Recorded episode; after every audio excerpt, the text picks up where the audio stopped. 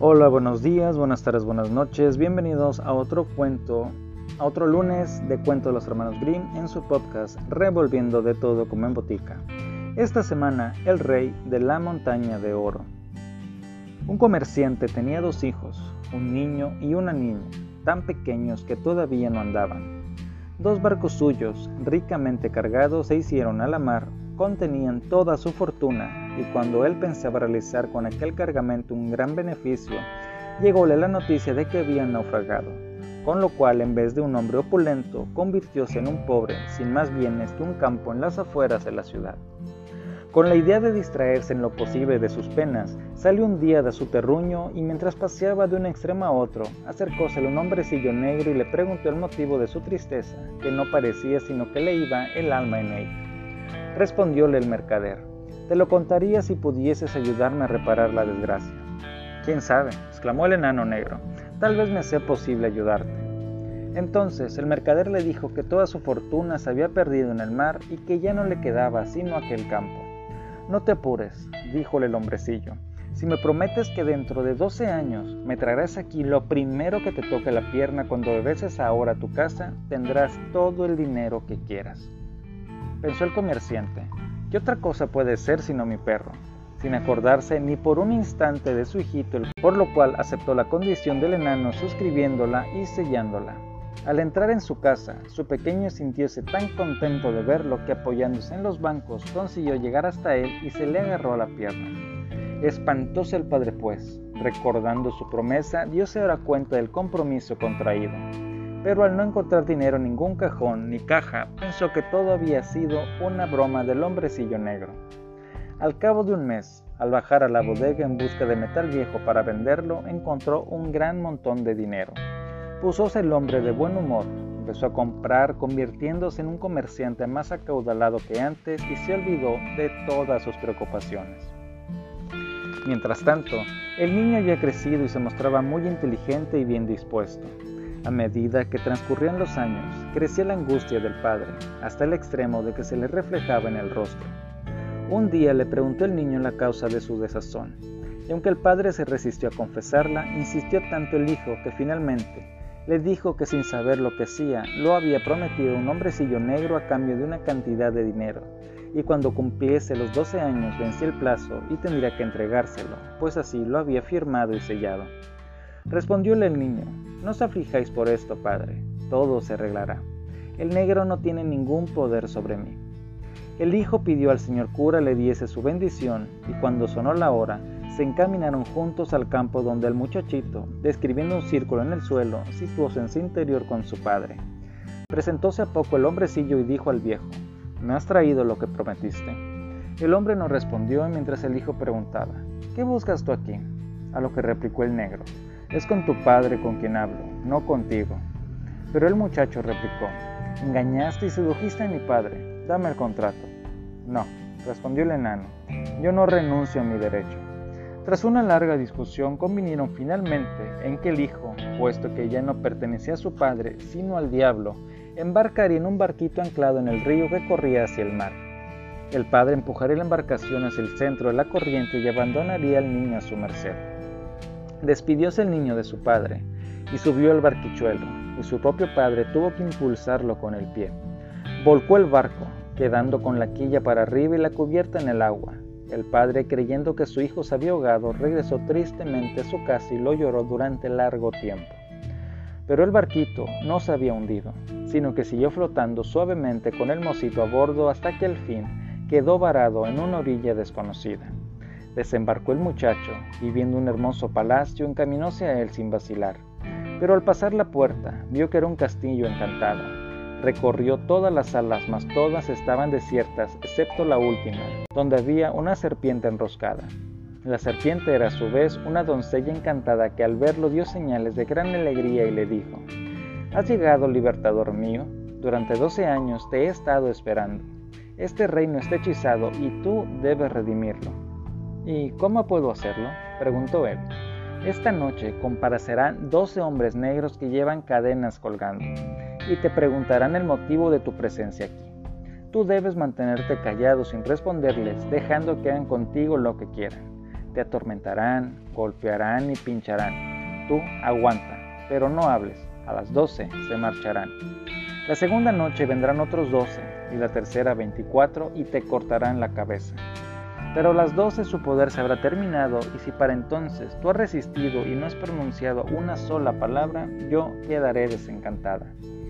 Vendré con un frasco de agua de vida, te rociaré con ella y quedarás vivo y sano como antes. Te rescataré gustoso, respondió Leo, y todo sucedió tal y como se le había predicho.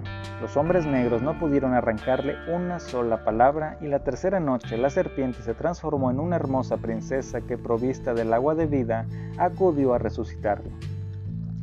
Luego, arrojándose a su cuello, lo besó y el júbilo y la alegría se esparcieron por todo el palacio. Casáronse y el muchacho convirtióse en el rey de la montaña de oro. Al cabo de un tiempo de vida feliz, la reina dio a luz a un hermoso niño. Cuando habían transcurrido ya ocho años, el joven se acordó de su padre y le entró el deseo de ir a verlo a su casa. La reina no quería dejarlo partir diciendo, sé que será mi desgracia. Pero él no la dejó en paz hasta haber conseguido su asentimiento. Al despedirlo, ella le dio un anillo mágico y le dijo, Llévate esta sortija y póntela en el dedo. Con ella podrás trasladarte a donde quieras. Únicamente, has de prometerme que no la utilizarás para hacer que yo vaya a la casa de tu padre.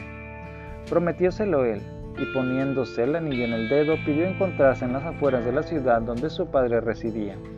En el mismo momento estuvo allí y se dispuso a entrar en la población pero al llegar a la puerta, detuvieronle los centinelas al, por verle ataviado con vestidos extraños, aunque ricos y magníficos. Subió entonces a la cima de un monte, en la que un pastor guardaba su rebaño. Cambió con él sus ropas y vistiéndose la zamarra del pastor, pudo entrar en la ciudad sin ser molestado. Presentóse en la casa de su padre y se dio a conocer. Pero el hombre se negó a prestarle crédito diciéndole que si bien en verdad que había tenido un hijo, había muerto muchos años atrás con todo, como veía de que se trataba de un pobre pastor, le ofreció un plato de comida. Entonces el mozo dijo a sus padres, Es verdad que soy vuestro hijo. ¿No sabéis de alguna seña en mi cuerpo por la que pudiera reconocerme? Sí, respondió la madre. Nuestro hijo tenía un lunar en forma de frambuesa debajo del brazo derecho. Apartóse de la camisa, y al ver el lunar en el sitio indicado dejaron ya de dudar de que tenían consigo a su hijo. Contóle él entonces que era rey de la montaña de oro, que su esposa era una princesa y que tenían un hermoso hijito de siete años. Dijo entonces la madre, esto sí que no lo creo, vaya un rey, que se presente vestido de pastor. Irritado el hijo, sin acordarse de su promesa, dio la vuelta al anillo conjurando a su esposa y a su hijo a que compareciesen y en el mismo momento se presentaron los dos, la reina llorando y lamentándose y acusándolo de haber quebrantado su palabra y haberla hecho a ella desgraciada. Respondióle él, lo hice impremeditadamente y sin mala intención, y trató de disculparse y persuadirla. Ella estimuló ceder a sus excusas, pero ya el rencor anidaba en su alma.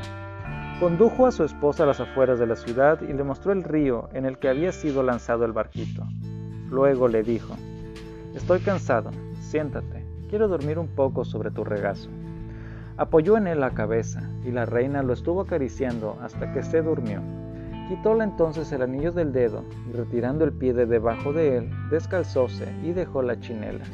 Luego cogió en brazos a su hijito y pidió volver a su reino. Al despertar, el rey encontróse completamente abandonado. Su esposa e hijo habían desaparecido, así como el anillo de su dedo, no quedándole más que la chinela como prenda. A la casa de mis padres no puedo volver, pensó. Dirían que soy brujo no tengo más solución que ponerme en camino y seguir hasta que llegue a mis dominios. Partió pues, y al final se encontró con una montaña donde había tres gigantes que disputaban acaloradamente porque no lograban ponerse de acuerdo sobre la manera de repartirse la herencia de su padre. Al verlo pasar de largo, lo llamaron y diciendo que los hombres pequeños eran de inteligencia avispada, lo invitaron a actuar de árbitro en el reparto.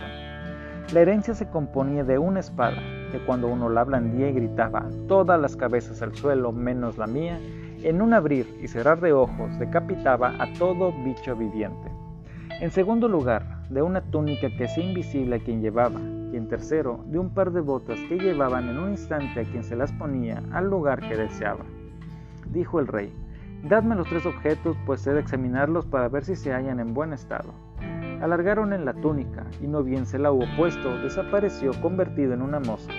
Recuperando su figura propia dijo, La túnica está bien, venga ahora la espada.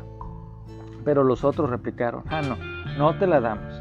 Solo con que dijese todas las cabezas al suelo menos la mía, quedaremos decapitados y solo tú quedarías con vida. No obstante, al fin se vinieron a entregarse la condición de que la probase en un árbol. Hízolo así y la espada cortó el tronco a Cercén como si fuese una paja. Quiso entonces examinar las botas, pero los gigantes se opusieron. No, no te las damos. Si cuando las tengas puestas te da por trasladarte a la cima de la montaña, nosotros nos quedaríamos sin nada. No, les dijo, no lo haré y le dejaron las botas. Y en posesión de las tres piezas, y no pensando más que en su esposa y su hijo, díjose para sus adentros, ah, si pudiese encontrarme en la montaña de oro. E inmediatamente desapareció de la vista de los tres gigantes, con lo cual quedó resuelto el pleito del reparto de la herencia. Al llegar el rey a palacio, notó que había en él gran alborozo. Sonaban violines y flautas y la gente le dijo que la reina se disponía a celebrar su boda con un segundo marido. Encolerizado exclamó, Pérfida, me ha engañado, me abandonó mientras dormía. Y poniéndose la túnica penetró en el palacio sin ser visto de nadie. Al entrar en la gran sala vio una enorme mesa servida con deliciosas viandas. Los invitados comían y bebían entre risas y bromas mientras la reina sentada en el lugar de honor en un trono real aparecía magníficamente ataviada con la corona en la cabeza. Él fue a colocarse detrás de su esposa sin que nadie lo viese, y cuando le pusieron en el plato un pedazo de carne, se lo quitó y se lo comió, y cuando le llenaron la copa de vino, cogióla también y se la bebió. Y a pesar de que le servían una y otra vez, se quedaba siempre sin nada, pues platos y copas desaparecían instantáneamente. Apenada y avergonzada levantóse y retirándose de su aposento se echó a llorar, pero él la siguió. Dijo entonces la mujer, ¿es que me domine el diablo y jamás vendrá mi Salvador? Él, pegándole entonces en la cara, replicó, ¿acaso no vino tu Salvador? Está aquí, mujer falaz, ¿merecía yo este trato? Y haciéndose visible entró en la sala gritando, no hay boda, el rey legítimo ha regresado. Los reyes, príncipes y consejeros allí reunidos empezaron a escarnecerle y burlarse de él. Pero el muchacho, sin gastar muchas palabras, gritó, ¿Queréis marcharos o no? Y viendo que se aprestaban a sujetarlo y a cometerle desenvainando la espada, dijo, Todas las cabezas al suelo, menos la mía y todas las cabezas rodaron por tierra y entonces él, dueño de la situación, volvió a ser el rey de la montaña de oro. Ese fue el cuento de esta semana, acompáñenme en la siguiente y recuerden que si me siguen en Spotify no duden en dejarme sus comentarios. Hasta la próxima semana.